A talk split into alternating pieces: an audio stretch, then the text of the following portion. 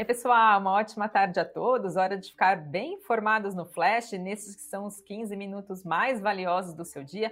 E vamos saber quais são os destaques dessa terça-feira, dia 11 de janeiro de 2022, agora horário de almoço. Hora de ficar bem informados e vamos então a eles. Inflação estoura a meta e encerra 2021 em 10,06%. IVE da Embraer e Falco firmam parceria. Tráfego doméstico da Azul sobe 20,9% em dezembro. Banco Inter registra alta de 93% no número de clientes. Qualicorp e Smartfit firmam parceria. Arezo anuncia proventos e governo reduz isolamento de pacientes com Covid-19. Trago também outros destaques. Fiquem ligados aqui na nossa transmissão e não se esqueçam, claro, de deixar o seu like e fazer a sua inscrição caso ainda não seja inscrito aqui no Invest News. E vamos falar de inflação. Saiu a inflação do ano de 2021, divulgada hoje pelo IBGE, o IPCA, o índice de preços ao consumidor amplo, a inflação oficial do nosso país, que representa a inflação é, do consumo das famílias que têm rendimentos entre 1 e 40 salários mínimos. E no ano de 2021, nosso índice encerrou em 10,06%, segundo dados que foram divulgados então hoje pelo IBGE. Essa é a maior alta acumulada no ano desde 2015, quando lá naquele ano encerrou em alta de 10,67%. E com isso, com esse resultado de 2021, acabou extrapolando a meta do governo, que era de 3,75%, tendo um ponto e meio de tolerância para mais ou para menos. O teto então ficaria em 5,25% e estourou esse teto já que passou então dos 10%.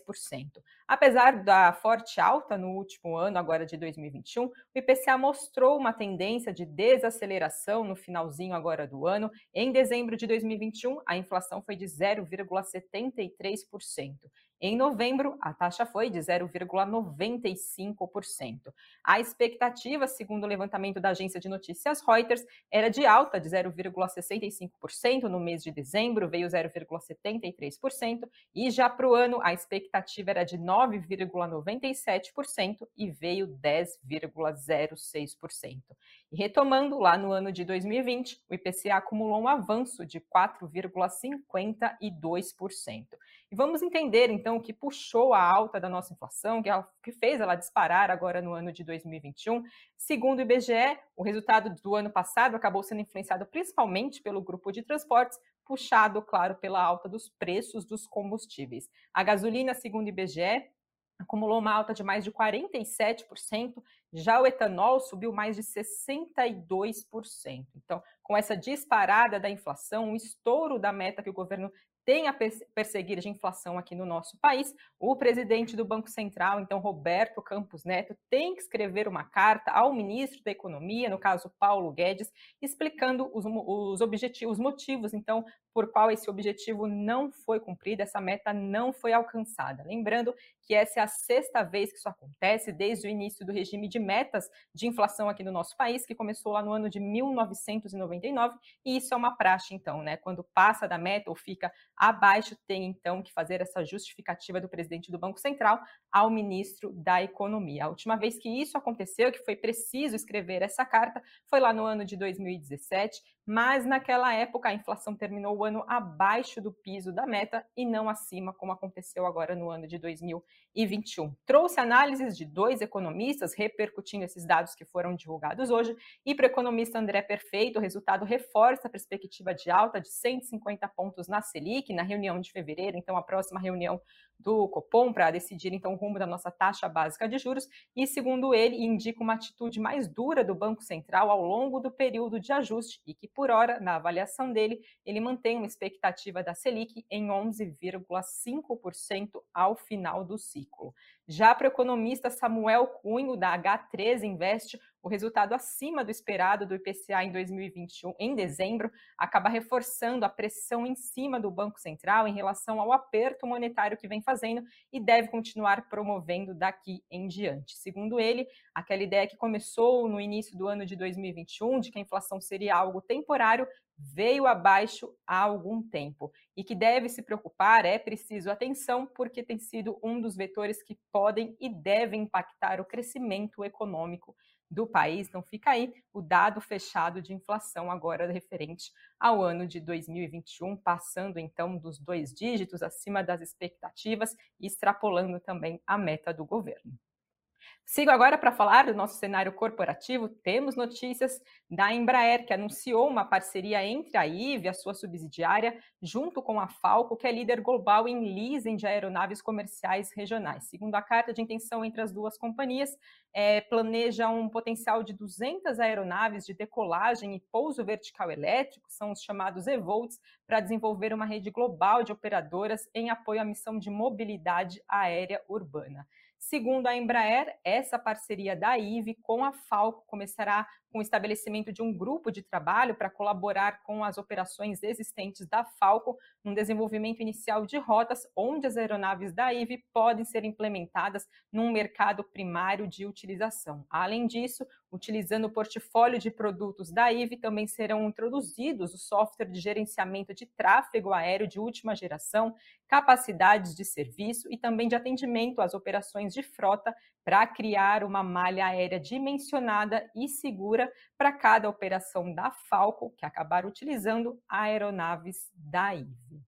Tivemos também divulgação de números da Azul, ela acabou divulgando seus resultados preliminares referente ao período agora de dezembro de 2021 em relação a dezembro de 2019, no caso aí um período pré-pandemia, o tráfego doméstico de passageiros da Azul aumentou 20,9%, enquanto a capacidade doméstica também subiu 20,9%. Já a taxa de ocupação atingiu 82,3%, que foi a mesma registrada em dezembro do ano de 2019. Segundo a Azul, esse resultado no mês de dezembro acabou mantendo a tendência observada no quarto trimestre do ano passado, com forte desempenho na receita nos segmentos de lazer e corporativo.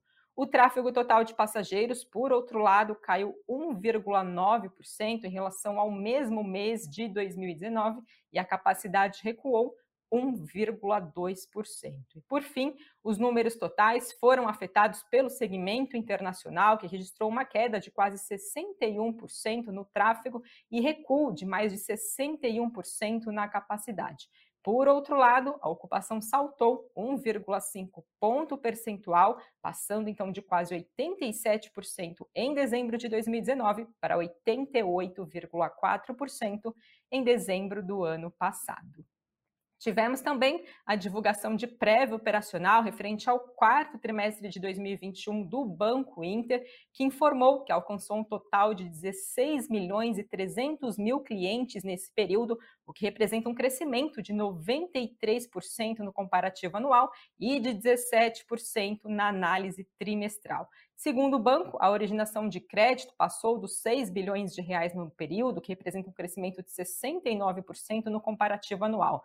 O crédito imobiliário passou dos 700 milhões de reais, o que representa 32% mais em relação ao quarto trimestre de 2020, e o banco informou ainda que superou 679 milhões de transações no PIX, o que representa mais de 8,5% no seu market share. Além disso, Banco Inter encerrou 2021 com, um, com 1.260 no saldo médio em conta por cliente, além também de transacionar mais de 14 bilhões de reais em cartões no quarto trimestre do ano de 2021. Por volta do meio-dia, BID 11, papel de Banco Inter, estava em alta de 0,61%.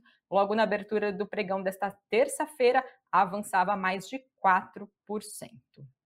Falo agora de Qualicorp e Smart Fit, que anunciaram o lançamento de uma parceria para oferecer benefícios para os clientes. Essa campanha que tem como objetivo proporcionar aos clientes cuidado com a saúde por meio da assistência médica e do bem-estar com atividade física, ficará ativa, segundo as empresas, por três meses e é destinado para os novos clientes que contratarem o plano de saúde da Qualicorp ou de academias da Smart Fit. Segundo a companhia, essa parceria, que é inédita no setor, vai permitir que clientes da Qualicorp ganhem até dois meses de mensalidades grátis ao contratarem um plano de academia da Smart Fit. Por sua vez, os alunos da academia serão beneficiados com um desconto de 20% na primeira mensalidade ao contratarem um plano de saúde com a Qualicorp. Temos também, pessoal, a atualização de notícias sobre a AgroGalaxy, uma das maiores redes de revendas de insumos agrícolas aqui no Brasil, que concluiu a compra de 80% de participação societária na Agrocat, uma empresa que tem forte atuação no oeste do Mato Grosso e em Rondônia e que nos 12 meses encerrados, até novembro de 2021, acumulava uma receita de 1 bilhão e 200 milhões de reais. Com sede em Tangará da Serra, a Agrocat Agrocat, perdão, soma 11 lojas, a AgroGalaxy, que já tinha 133 unidades, e vai permitir também à companhia não só estrear em Rondônia, como também ingressar em áreas do Mato Grosso. A Agrocat vai trazer um faturamento de 1 bilhão e 200 milhões de reais, desse total, 845 milhões são provenientes da venda de insumos agrícolas. E segundo a AgroGalaxy, essa é uma empresa gigante com mais de duas décadas e uma do, um dos principais players da região e que segue toda a cartilha da companhia para o processo de aquisição, ou seja, ter um tamanho mínimo, sem estresse financeiro, gestão profissional forte e equipe comercial e técnica diferenciada, informou então a AgroGalaxy. Temos notícias também da Eternity, empresa que está em processo de recuperação judicial e informou que celebrou um contrato para aquisição da totalidade do capital social da sua concorrente, a Confibra, uma empresa sediada em Hortolândia, que fica no interior de São Paulo, por 110 milhões de reais. E a operação foi anunciada em março do ano passado. De acordo com a Eternity, a Coinfibra tem capacidade de produção de 168 mil toneladas por ano de telhas de fibrocimento, o que vai representar um adicional de cerca de 20% na sua capacidade de produção destas telhas. E que essa aquisição está em linha com a estratégia da companhia de crescimento consolidado setorial, proporcionando ganhos de sinergia, aumento da escala de produção da companhia e também da sua ocupação. A conclusão dessa operação ainda depende de aprovação do CAD. Temos notícias também, pessoal, da nossa Bolsa Brasileira. Tivemos a informação que o volume movimentado pelas empresas listadas na nossa Bolsa chegou a mais de 7 trilhões de reais no ano de 2021, o que equivale a 90,5% do nosso PIB. E esse é o maior valor nominal da história do mercado de capitais para um ano, segundo dados que foram divulgados pela Economática. O setor mais representativo da Bolsa agora no ano de 2021 foi bancos, com 47 ações, movimentando mais de um trilhão de reais, mais de 13% superior em relação ao ano de 2020. A ação ordinária da Vale, com 637 bilhões e 300 milhões de reais negociados no ano anterior, representou 9,04% do total que foi movimentado na bolsa, sendo assim a ação com maior participação na B3.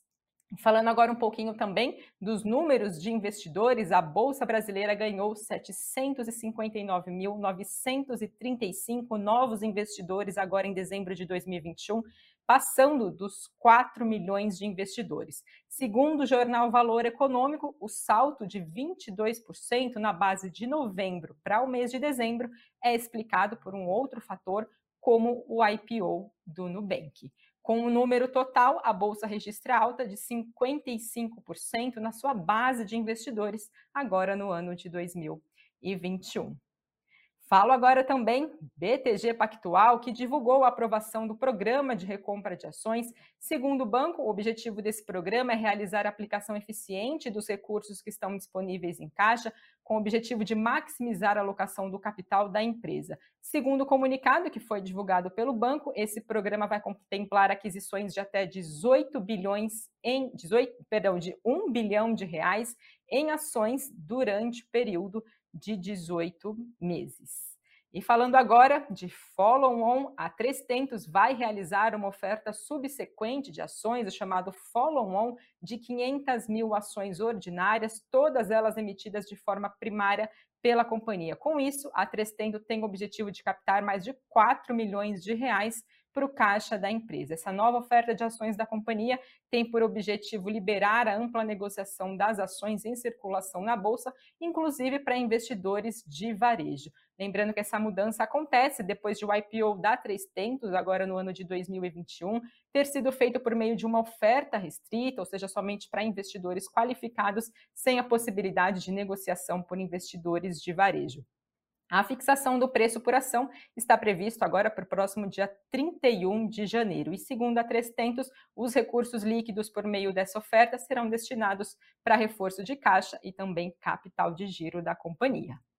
E falo agora de proventos. Atenção, acionistas de Arezo. A companhia vai pagar um valor de 60 milhões de reais em juros sobre capital próprio e dividendos intermediários já na próxima quarta-feira e serão distribuídos 33 milhões e 700 mil reais relacionados a juros sobre capital próprio, o que corresponde a 33 centavos por ação e 26 milhões e 200 mil reais relacionados a dividendos, o que corresponde a 26 centavos por papel de Arezo.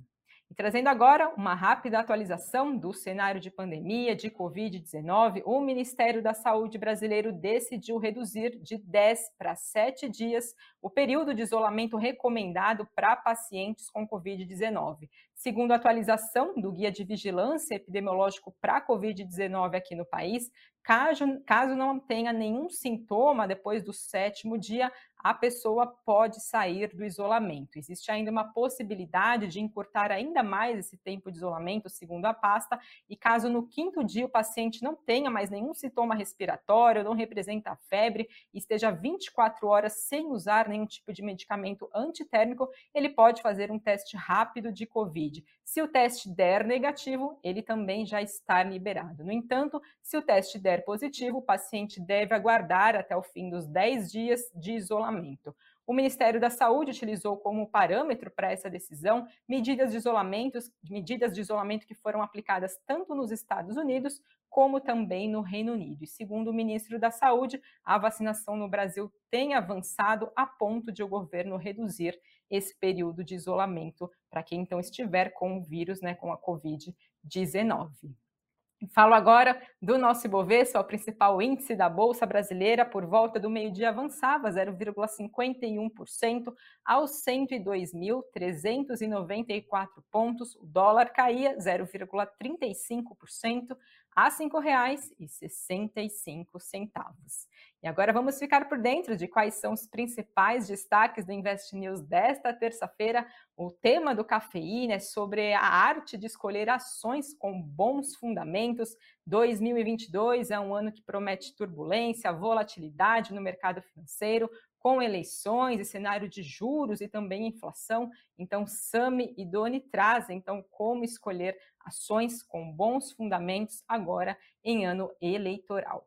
Já no nosso site, que é o investnews.com.br, a gente tem uma entrevista com a CEO da Fleury, falando sobre parceria, projeto de exclusividade, oportunidades de crescimento. Então, para quem é acionista de Fleury ou também se interessa, está pesquisando mais informações sobre a companhia, aproveite então para conferir essa entrevista completa em nosso site. Aproveitem também para ficar ligados aqui na programação do Invest News, seis e meia da tarde, tem Boletim Invest News, sempre também trazendo as principais notícias que repercutem no decorrer do dia, para vocês, claro, seguirem sempre bem informados. E agora vou dar uma olhada nos comentários de vocês, as perguntas, o que, que vocês estão falando das notícias de hoje.